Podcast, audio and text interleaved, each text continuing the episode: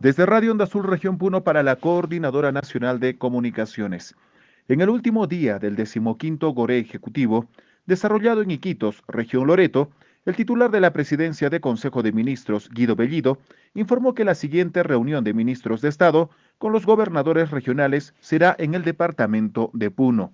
El premier no dio fecha, sin embargo, animó a los ministros y autoridades regionales a estar presentes en el sur del Perú. En Iquitos, Guido Bellido dio a conocer algunas conclusiones de trabajo como el establecimiento de una mesa técnica para atender la preocupación del consumo de gas que involucra siete regiones del país, el mismo que beneficiaría a más de un millón de familias. Se presume que esta podría ampliarse en el departamento de Puno. Esta es la información para la Coordinadora Nacional de Comunicaciones, Jaime Calapuja Gómez de Radio Onda Azul de Puno.